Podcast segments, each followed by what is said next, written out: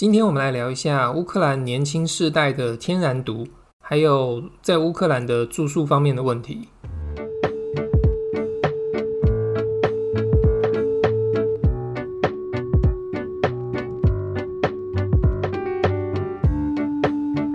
这篇报道翻译过来的意思是，和老一辈不同的是，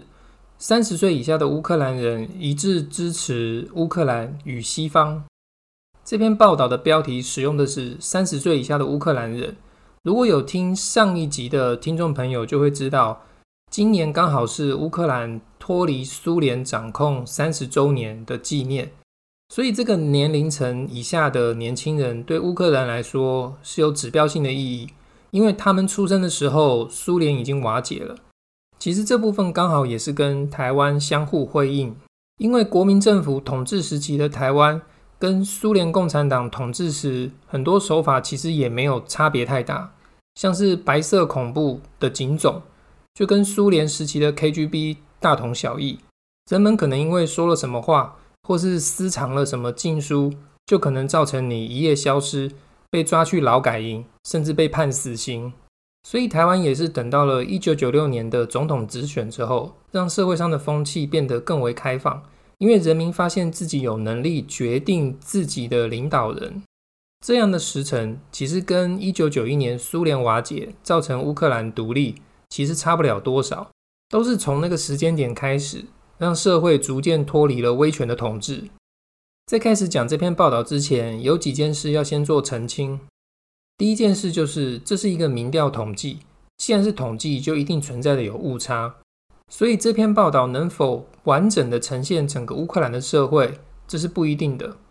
再者就是，这篇报道里面有一些统计的图表跟数据，我会把资料放在资讯栏里面，有兴趣的听众朋友可以去点开来看。如果是 YouTube 的观众的话，我会将图表直接放在影片里面。文章开头便说，跟老一辈不同的是，三十岁以下的人，他们是出生在独立的乌克兰，在这个群体里面，他们几乎一致的支持欧盟以及北约，并且没有为苏联的垮台感到遗憾。跟其他的年龄层相比，他们也是所有群体中感到最幸福的。对乌克兰的生活跟未来也是保持最乐观的。有些乌克兰人对于苏联的垮台感到遗憾，某部分的原因在于跟语言以及种族相近的俄罗斯合作或是统一，远远比疏远还来得更好。或者认为只要别去招惹俄罗斯，他就不会来打我们了。当然，也有人认为继承苏联精神的俄罗斯才是他们真的祖国。对于苏联瓦解之后，跟祖国的联系中断了，是这些人抱有遗憾的原因之一。回到文章，第一个统计展示的是外交倾向的取号，有百分之五十的人认为要倾向欧盟，另外有百分之三十五的人觉得要在俄罗斯跟欧盟之间取得一个平衡，也就是不讨好双方，站在中点。另外还有百分之九的人认为要倾向俄罗斯会比较好。这边其实就呼应了我在前面集数有提到的，俄罗斯不收回顿巴斯地区，就是希望这些亲俄的势力留在乌克兰境内来牵制乌克兰政府。所以面对乌克兰新一代年轻人，他们亲西方的倾向越来越强烈的状况下，俄罗斯让顿巴斯地区处在一个灰色地带的时间恐怕只会更长。另外，刚刚百分之五十亲欧盟的统计是全年龄层的。如果我们将不同年龄分开来看的话，十六岁到二十四岁的乌克兰人有高达百分之五十九是亲欧盟的，只有百分之五的人认为要亲近俄罗斯。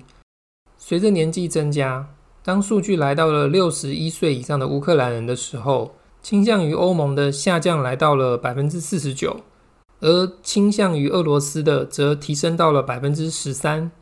另外有一个数据是专门针对乌克兰东部做统计的，在十六岁到二十四岁这个年龄层，有百分之四十七的人愿意经由公投加入北约组织，另外有百分之三十八的人是抱持否定的意见。但是随着年纪上升，来到四十一岁到五十岁这个年龄层之后，愿意公投加入北约的人就下降到只剩下百分之三十，否定的人则上升到百分之六十三。针对乌克兰东部的统计，其实能够看出一些端倪，因为乌克兰东部普遍来说是以俄语为主，也是亲俄或者是俄罗斯裔乌克兰人比例较高的部分。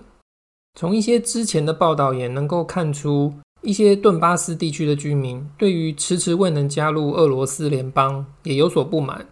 他们认为已经明确地表达了要回归俄罗斯联邦，然后仗也打了。到现在成为了僵局，却一直不得其门而入。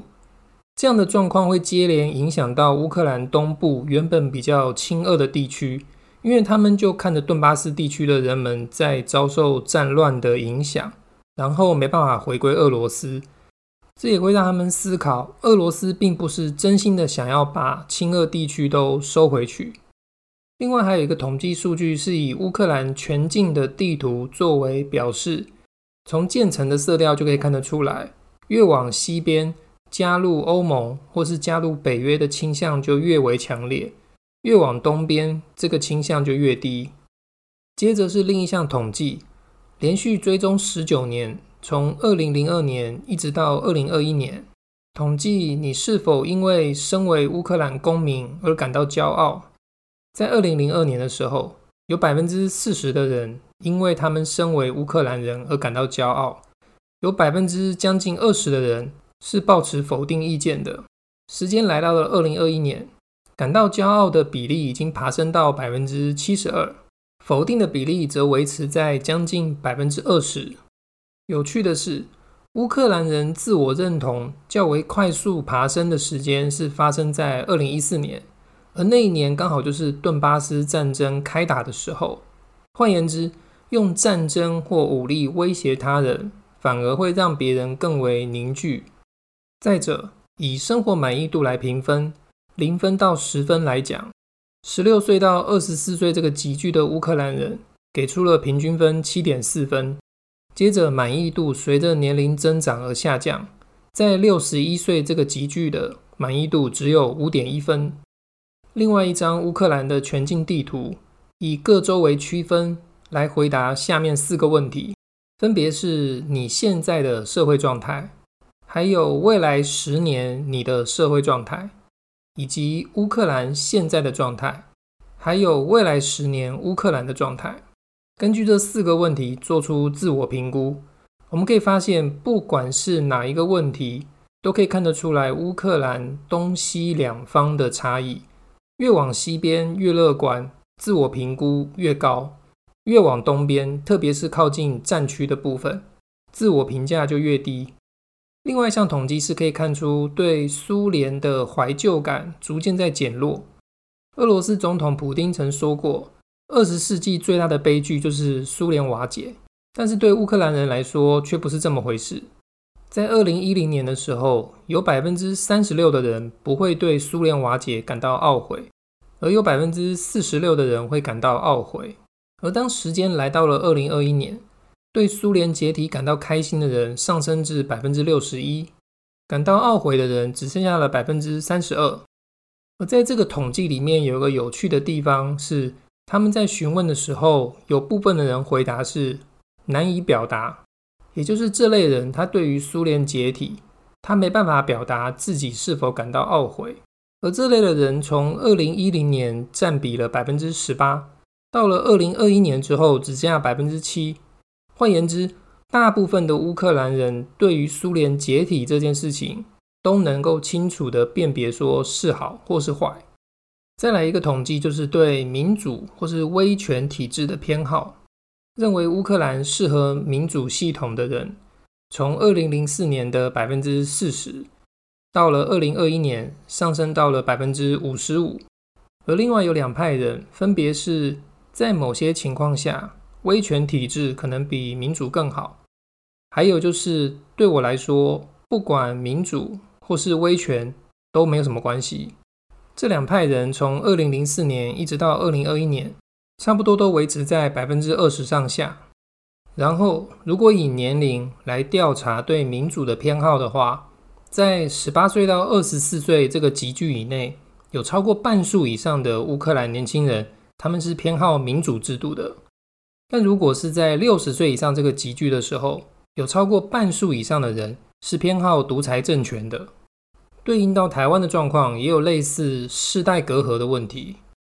然后另外一个民调的问题是，请受访者列举一些在独立三十年之后，在乌克兰成功转型的领域，分别有下面七项。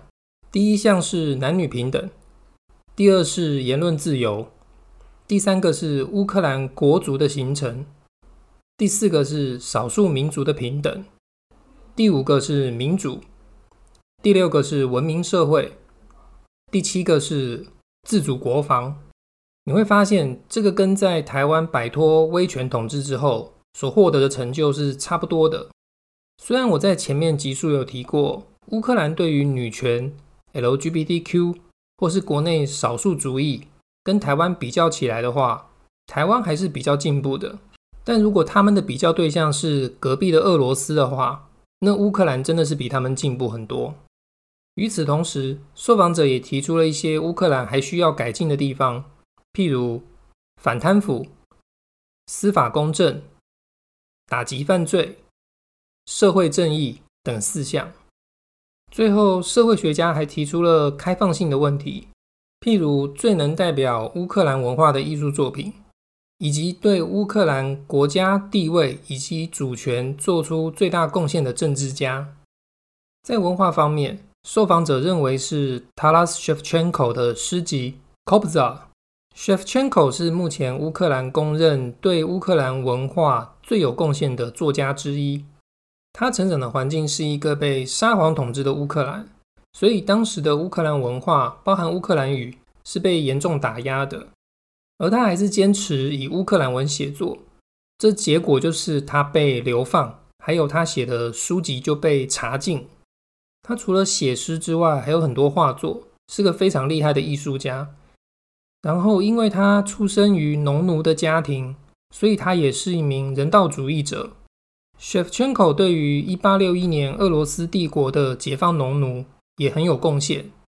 所谓的农奴就是农业奴隶，其实有点像美国的黑奴。身为农奴是没有公民权利的。就包含结婚也要经过主人，就是地主的答应，还有不能拥有财产，也不可能拥有自己的事业。所以，为了乌克兰文化不惜杠上沙皇，不难想象为什么乌克兰人将 Shevchenko 视为指标性的人物。而他的遗嘱是一篇以乌克兰文写成的诗作，从里面可以感受到他对暴君，也就是俄罗斯帝国感到的愤慨。还有他对乌克兰人的勉励，所以今日的乌克兰一百元钞票上的头像就是 Shevchenko，在基辅也有他的博物馆，有机会的话可以去参观一下。然后是对乌克兰主权最有贡献的政治家，第一名是乌克兰第五任总统 Poroshenko，而他在任的时期刚好是顿巴斯战争最激烈的时候。至于现任总统 Zelensky 则排行第四，而亲俄的第四任总统亚努科维奇位在榜上之列。接着，我们来聊一下我在乌克兰住宿的感想，以及一篇文章。这篇文章的标题叫做《为什么后苏联城市看起来总是这么糟糕》，以及该如何改善它。这边指的后苏联城市是说，在苏联后期的时候，在乌克兰有盖了很多的建筑，但是这些建筑不论是以欧式美学，或者是以现代美学的观点来看，都难以让人感到赏心悦目。各位听众可以把它想象成是乌克兰的中华民国美学。当然，在这里指的并不是乌克兰的房子会任意加盖铁皮屋，或者是招牌会随意架设。而是指这些建筑都缺乏了一种以人本为基础的概念，所以从外观就会让人感觉到死气沉沉。有兴趣的朋友可以点击资讯栏里面，我会把这篇文章的连接放进去，你们可以进文章看一下目前在乌克兰残存苏联时期的这些建筑物。其实，一个缺乏人本的社会会影响的层面非常非常的广。我们知道人文或是人本主义思想是从文艺复兴时期的时候开始的，而当时也是马丁路德在推广所谓的宗教改革的时期。在之前的天主教的时候，我们知道是君权神授，所以每一个人都必须听从君主的命令，因为君主的权力是从上帝来的，然后上帝是至高无上的。但是从马丁路德推广宗教改革之后，这个情形就不一样了。因为每个人都可以跟上帝取得联系，所以每一个人都很重要。这个时候，因应带出的也是艺术或是科学方面的发展就突飞猛进。所以，从人本人文主义思想衍生出来的就是人权。或许有的人会提出疑问：苏联如此的不尊重人权，也忽略人本主义，但是他们可是世界上第一个将人送上外太空的国家。没错。像苏联这样的国家，他们会请全国之力去完成一两件非常非常卓越的事情，像是太空竞赛或是武器的竞争。但是除此之外呢，若是反观欧美，他们就不会只有几项特别卓越的部分，而是一个比较均衡发展的社会。譬如第一台电脑就是在美国发明的，但是发明出电脑之后，又可以将电脑应用在其他的方面。也就是一个多样性高的社会，就有更大的机会去利用排列组合去拼凑出更多的可能性。我们回到文章，文章开头便说，苏联的计划是在创造一个工人的天堂，但是今天后苏联时代的城市已经变成了一个阴暗的城市沙漠。为什么他们看起来如此的糟糕？我们又可以做些什么来让它变成更为宜居呢？我们知道，马克思列宁主义就是在希望工人起来做无产阶级革命，好打破社会上下分层的状态，让工人成为社会的主人。文章继续，在苏联时代有很多巨型的睡眠区，这些睡眠区可以容纳二十万到四十万的居民。举例来说，譬如在基辅的 d r o y e s c h n a 或者是在利沃夫的 Sihiv，以及在哈尔科夫的 Saltivka，从这些睡眠区到市中心，人们还经常必须要穿过鬼区。我花一点时间来解释什么是睡眠区以及鬼区。所谓的睡眠区，就是苏联政府给这些工人盖的集体式住宅，这些外观缺乏美感的住宅。数量多到足以容纳数十万的居民，而鬼区就是指那些苏联时期遗留下来的工厂，但是这些工厂目前多半都是荒废了，所以它被称为鬼区。而能让人们陶冶性情的艺文或是人文的部分，则在市中心，而在睡眠区或是鬼区，不是没有，再不然就是很稀缺。所以会有睡眠区这称号，就是因为那些工人从鬼区下班之后回到睡眠区就只能睡觉，很少有其他的娱乐可以做。会有这样的状况，是因为苏联实行的是计划经济。所以举例来说，当他们发现一个地区有矿藏的时候，他们就会在那边盖一个采矿的工厂，然后在附近盖一个专门给采矿工人居住的社区。那这些工人每天负责的就是上班采矿，下班回去睡觉。有的人可能会有疑问，这个好像跟我现在当个上班族也差不多。我也是上班的时候去公司，下班的时候回去睡觉。或者是有的人他住在的是工厂的宿舍，那跟我讲的好像也一样嘛。但是你要知道，我刚刚讲的这些建筑，它的数量可容纳的是二十万到四十万的居民。换言之，这些区域就已经自成一个小型的城镇了。你就仿佛住在一个小型的城市里面，而这整个城市里面带给你的感觉完全都一模一样，一模一样的建筑，一模一样的室内装潢。所以在一九七五年，有一部喜剧叫做《Ironia Sudbury》，翻成中文叫做《讽刺的命运》。剧中主角进入他自己的公寓，却发现是跑到了另外一个城区里。因为这些公寓的规划跟他自己的家完全一样，而这种计划经济还有凡事都要集体的概念，也影响到了乌克兰的文化。在一九一七年之前，在乌克兰有上千个独立的农庄，当时这种生活方式就意味着乌克兰具有着多样化且灵活的组织形态。但是在一九一七年之后，当乌克兰被苏联统治，所有都改成了集体农庄，农民要住在政府规划好的区域，要去耕种政府规划好的农地，这让乌克兰农村原本具有的生物多样性遭受了严重的损失。